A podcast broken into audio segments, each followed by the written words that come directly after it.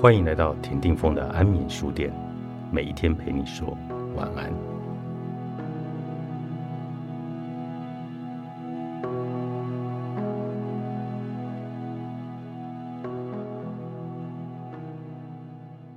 没有人喜欢别人教他怎么做，一个也没有，所以我不会对别人说要做什么，我给对方决定的自由，我把这个叫做。劝告的技巧，这项技巧帮助我从上百种情况中脱困。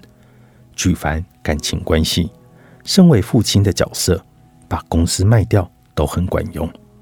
如果你有某个想法、观点、技能或天分，想要付诸实现、获得成功，你必须能够让别人了解。接下来，你就进入谈判阶段。某一个人想要跟你合作。但得先确定风险有多大。协商谈判是那种有人认为他们天生就会的事，也有人觉得自己天生不擅长。但你怎么想都不重要。我们提到的劝告技巧可以让你成为谈判好手，因为我一向认为自己很会谈判。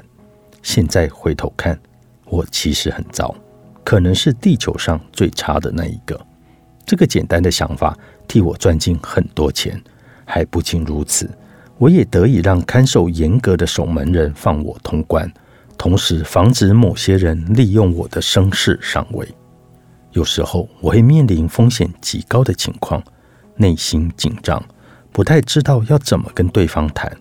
我可能是在谈薪水，或打算卖掉公司，或打算开口约某一个人出去，或跟某个打算为某事向我道歉的朋友谈。甚至在我不同意子女做某件事时，跟他们谈。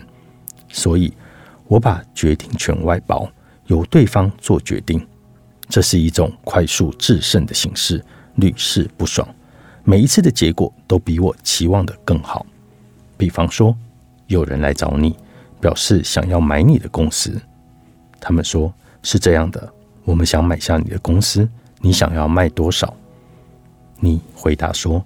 我一心一意只想把这家公司打造成一流的企业，根本不清楚公司的市值是多少。而且有贵公司加入合伙，我预计未来会有十倍的成长。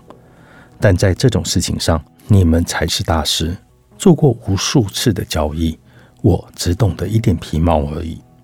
接着你问，在估算公司价值上，你们会给我什么样的忠告呢？看起来。好像你给了对方太多权利，其实恰好相反，你让他们站在你这一边。现在你们身处于同一个部落，你完全承认他们在部落里的地位，借由询问对方的意见，你承认他们在这项决策上享有优先权。我想日后的顶头上司，甚至子女征询意见时，不但表示。我给对方的话语权比你们想象的还要多，也表示我相当看重你们，给予你们超乎理性程度的信任。若上司在面试时直接问我想要多少薪水，为何我要就此事征询他的意见呢？有些人觉得我是打开门让对方来欺负我。我会说这些事情上他是专家，我信任他。进一步让他感到自己的身份高于我。我现在已经把地位和信任交给对方，他不太可能愿意放弃他。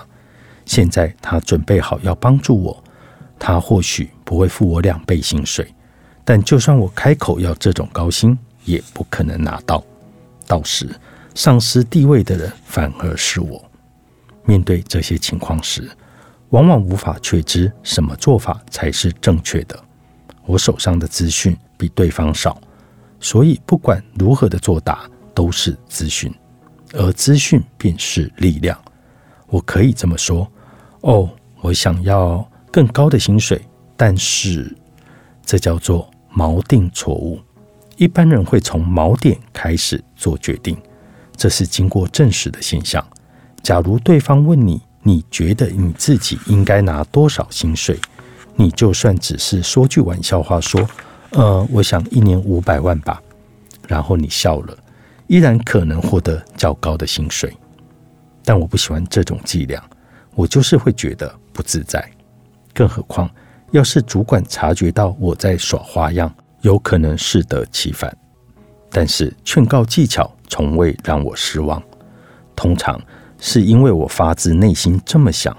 买家问我觉得自己的公司或产品值多少钱时，我会吓到。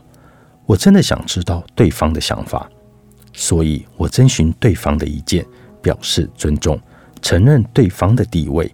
对方大脑内的血清素会快速的上升，觉得高兴，想积极的行动，更愿意冒风险，像是买下你的公司、雇佣你、和你约会的风险，或者一个小孩明白他对自己命运的掌握力比他原本以为的还要多。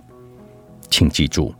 人人都有自己人生的代办事项，但首要的事项无非是提升自我的价值，同时保有自己的阶级地位。与他人互动时，绝对不要试图提升你本身的自我价值。